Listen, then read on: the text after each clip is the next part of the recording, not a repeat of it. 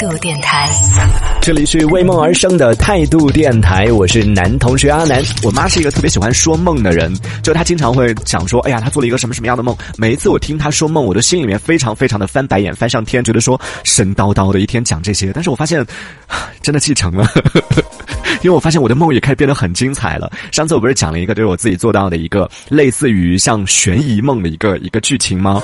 就真的很精彩，对不对？上次讲完了，然后昨天我又做了一个，呃，算是有一点科幻题材的，因为我看科幻的电影啊，看科幻的剧啊什么的会比较多嘛，所以昨天做了一个科幻题材的一个梦，哇，也觉得好精彩！我今天早上醒来之后又赶快。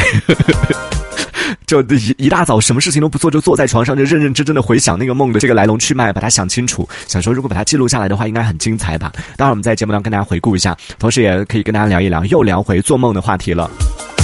你平时做梦多吗？就睡觉的时候你会经常做梦吗？然后经常会做到哪种类型的梦呢？最近一次就是让你印象比较深刻的这种梦是有什么样的可以来分享的？以前我一直觉得说晚上做梦应该是证明睡得好吧？如果不做梦的话，就证明你失眠啊，就没睡着啊，对不对？做梦了，至少你已经入睡了，至少是这个已经进入梦乡了，睡着了的。后来才知道说晚上经常做梦其实是睡得不好的一个表现。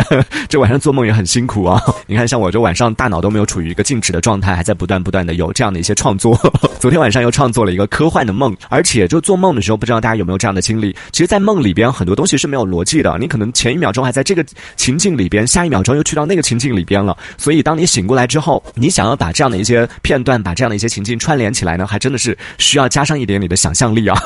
雨露说：“确实啊，做梦真的是毫无逻辑的。”他说：“我有一周连续梦到不同的啊同事。” 就你的生活圈子，这个还是跟自己的生活圈子，就每天接触的人、接触的事是有关系的啊。如果你的生活圈子都局限在单位的这小撮人的话，那可能每天梦里出现的就都是他们。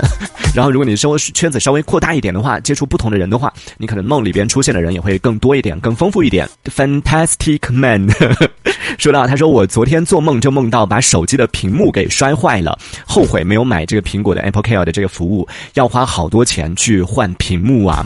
现在好像它的这个服务相对来说也没有之前那么好了，之前都可以直接换新机，但现在好像你买了这个服务，它也只能就是提供啊去换它的这个就是可以修的这样的一个服务了，不再像之前一样，只要出问题你就可以直接去换新了，所以还挺贵的。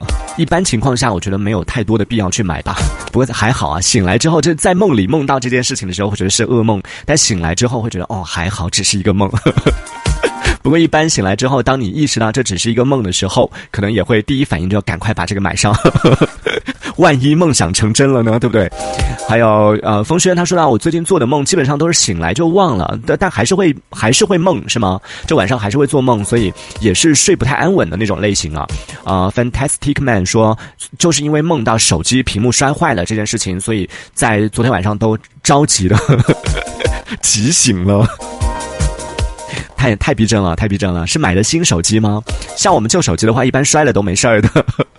手机摔了，在梦里都不是不是都都是一件不值得一提的事儿。哦，新手机的话，那肯定是很平时使用的过程里边也是会非常提心吊胆的。他说我还是没买 Apple Care 的服务，但是今天就把钢化膜给摔坏了，所以真的是日有所思夜有所梦。早上想要摔，然后晚上就梦到了，今天终于把它摔坏了。梦里也是给你一个警醒，你看你自己都不长一个记性。这一小节我们暂时先聊到这里。喜欢我们节目的朋友，别忘了订阅关注。这里是为梦而生的态度电台，我是男同学阿南，我们下次接着聊。态度电台。